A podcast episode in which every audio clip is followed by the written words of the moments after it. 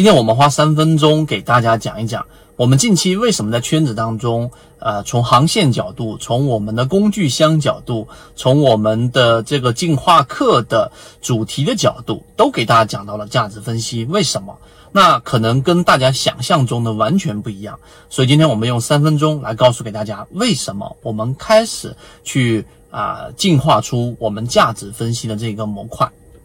首先，我们先说一说价值分析。价值分析呢，它一定是啊，我们大家都了解到的，它是一个上市公司的估值，它是一个上市公司到底值多少钱，以及甚至这个公司到底未来能怎么样成长，这是价值分析里面我们呃比较普遍的一个理解。但是呢，我们给大家提到的，包括我们昨天的例行进化课和我们的高价值会议里面重点提到的。呃，最根本的原因，并不是因为价值分析是我们推崇或者迷信的一个角度，原因在于什么地方呢？原因在于我们去关注它，是因为市场的风格发生了变化。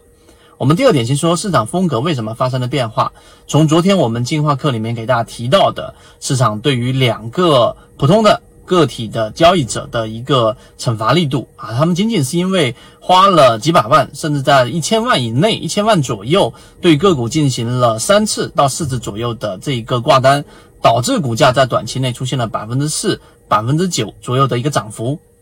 于是被限制交易。啊，这是第一个事情。第二个事情呢，是我们看到的整个外来的资金，然后不断的进行建仓，并且整个基金在去布局个股的时候呢，也出现了明显的风险的和风格的偏向，偏向于价值分析了，而成长性分分析的这种呃收益率是大幅的降低。那么整个外来的资金，说明他们的属性，他们的习惯还是习惯于去找。真正有价值的上市公司，因为这个是未来的一个规律嘛。所以第二点，从风格上，我们知道，我们去研究价值分析的根本原因，并不是因为我们推崇或者迷信价值分析啊，而是因为这一个大大玩家市场里面的大资金，他们更加倾向于去做这种类型的个股。所以你不了解大资金去做什么类型的个股，实际上你就更加不可能从中进行套利。这是第二点我们讲的。第三点。那这个就像什么呢？这个就像是我们所说的，呃，你是一个很好的作者，或者你想找一本书去进行出版，那这个时候你需要考虑什么呢？你觉得这本书就是很好，然后你无论怎么读，你都觉得这本书妙极了。那这个时候你觉得这本书一定会畅销吗？这个不一定，因为真正一本书能畅销，更多的还是要看我们说的出版商和这个总编，他到底认为这本书能不能畅销。啊，这个也还都不是它一定畅销的理由。那么最后，当这一个我们说的总编觉得这本书 OK，出版社觉得这本书 OK，然后好，他认为可能会畅销，他们就会大面积的去出版。那么最后得到市场的反馈是很好的，那么最后这本书就成为了畅销书。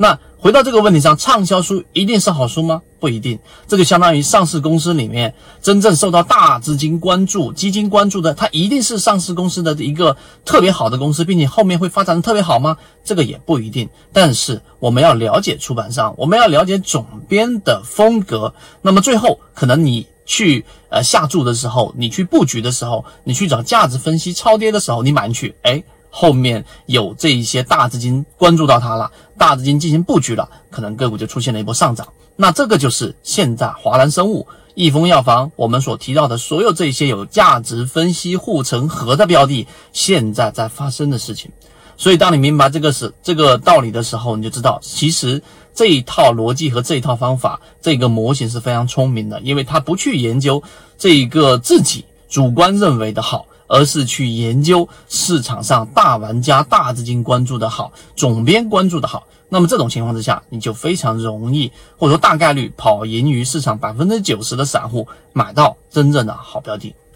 那至于我们的工具箱到底怎么筛选，以及我们这一个模型到底怎么样去找到大资金认为的好个股，我在昨天的例行进化课和我们的高价值会议里面都会提到。我们一直秉持着授人以鱼不如授人以渔的理念，给所有的股民提供一个进化学习的一个平台。欢迎大家添加我的个人微信号 KDJ 四四四二，进入到我们的圈子，学习所有的完整版视频和图文操作细节，和你一起。终身进化。